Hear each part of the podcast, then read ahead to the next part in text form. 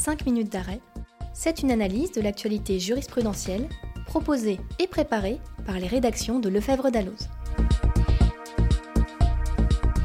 Bonjour à toutes, bonjour à tous, bienvenue dans 5 minutes d'arrêt en droit de la famille. Je suis Angeline Doudou, journaliste chez Lefebvre d'Alloz, et aujourd'hui je suis en compagnie de Julie Labasse, rédactrice en droit de la famille chez Lefebvre d'Alloz. Bonjour Julie. Bonjour Angeline. Ce mois-ci, au sein de la rédaction civile, vous avez sélectionné trois arrêts intéressants pour nos auditeurs. Nous commençons donc par un arrêt du 21 juin portant sur la délivrance de legs.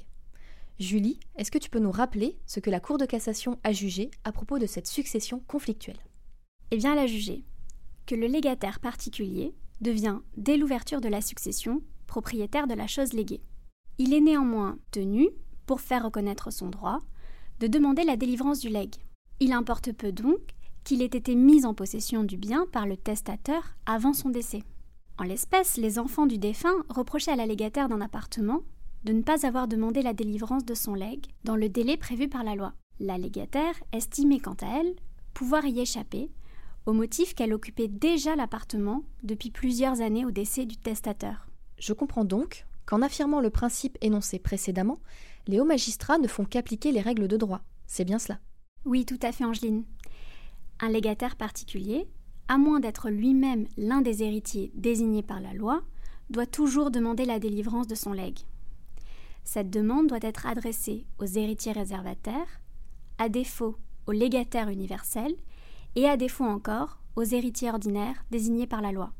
La Cour de cassation semble préciser par ailleurs, même si elle le fait indirectement et de manière implicite, que le délai de l'action en délivrance de legs est de 5 ans à compter du décès. Faute d'agir dans ce délai, le légataire s'expose à subir une véritable déchéance de son droit de propriété. Alors il y a deux autres décisions que tu souhaites nous présenter. Elles ont toutes deux été rendues par le Conseil constitutionnel le 9 juin dernier. Elles concernent la filiation et le droit d'accès aux origines des enfants conçus par assistance médicale à la procréation avec tiers d'honneur. Dans la suite de notre podcast, nous parlerons d'AMP. Oui, dans une première décision, le Conseil constitutionnel a précisé que l'accès aux origines pour un don effectué avant le 1er septembre 2022 est conforme à la Constitution, sous certaines réserves toutefois. Rappelons que depuis le 1er septembre 2022, le don de gamètes n'est plus indéfiniment anonyme. Cela signifie qu'un donneur doit préalablement accepter que son identité et ses données non identifiantes, âge, situation familiale et professionnelle lors du don, seront révélées aux enfants issus de ces dons quand ils seront majeurs et s'ils en font la demande. Pour les dons effectués avant le 1er septembre dernier, ils restent anonymes. Mais la commission d'accès aux données du tiers donneur peut désormais contacter ces donneurs pour recueillir leur consentement à la communication de leurs données si l'enfant majeur né du don le demande. La question était donc de savoir si cette possibilité de prise de contact auprès des donneurs d'avant septembre 2022, sans que ces derniers puissent s'y opposer, viole ou non le droit au respect de la vie privée et familiale. La réponse du Conseil constitutionnel est non. La communication des données est subordonnée à leur consentement. Ce nouveau dispositif ne remet donc pas en cause l'anonymat, si bien que leurs droits sont garantis et leur vie privée respectée. Une réserve est toutefois formulée. Ce dispositif ne doit pas avoir pour effet, en cas de refus du donneur, de le soumettre à des demandes répétées émanant d'une même personne. Le même jour, le Conseil constitutionnel a rendu une autre décision importante dans cette thématique. Est-ce que tu peux nous en dire plus? Oui, Angeline, comme tu l'as expliqué, cette seconde décision fait écho à la levée de l'anonymat des tiers d'honneur et à leur possibilité d'établir un contact avec l'enfant né de leur don.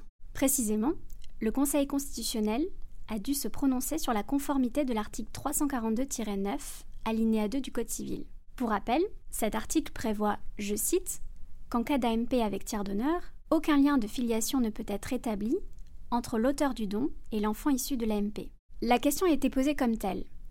Est-ce que le fait d'interdire au tiers d'honneur d'établir avec l'enfant né de son don un lien de filiation, y compris par voie d'adoption, viole ou non son droit au respect de la vie privée et familiale? Et que répond le Conseil constitutionnel? Il répond non. En premier lieu, les sages indiquent que le droit de mener une vie familiale normale n'implique pas le droit, pour le tiers d'honneur, d'établir un lien de filiation, dite ordinaire, avec l'enfant. Autrement dit, un lien de filiation par présomption, reconnaissance ou possession d'État.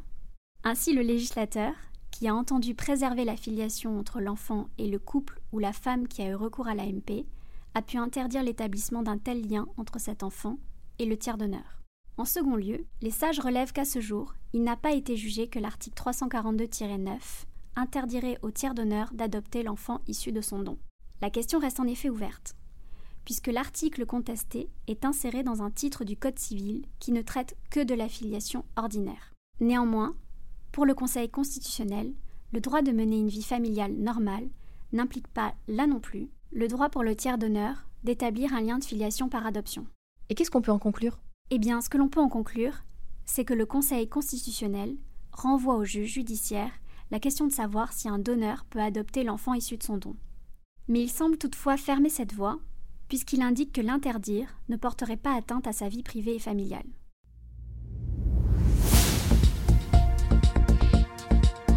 Merci beaucoup Julie pour ces explications. Merci Angeline. Merci à tous et à toutes pour votre attention et à très bientôt pour un nouvel épisode de 5 minutes d'arrêt en droit de la famille.